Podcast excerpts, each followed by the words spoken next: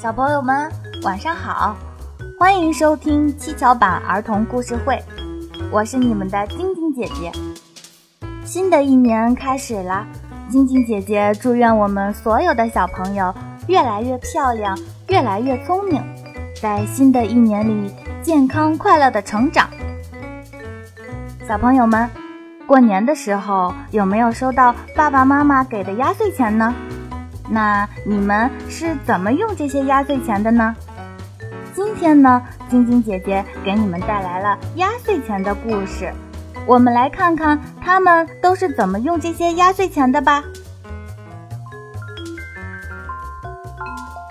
压岁钱，兔妈妈有三个孩子，过年了，兔妈妈给他们发了压岁钱。老大用压岁钱买了彩笔和绘画纸，参加了幼儿园的绘画比赛，得了奖。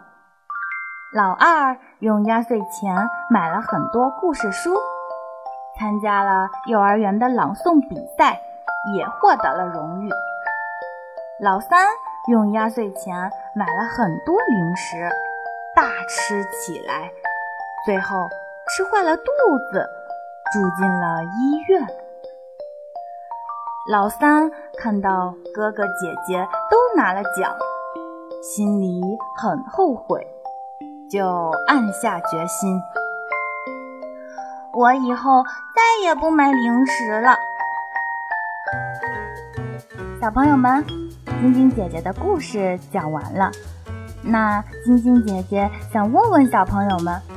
你们的压岁钱都是怎么使用的呢？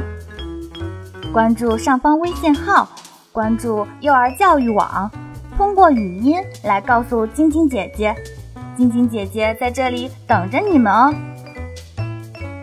快乐的时光总是过得很快，好听的故事却怎么也听不完。好了，小朋友们，晶晶姐姐要和你们说再见了，记得关注上方微信号。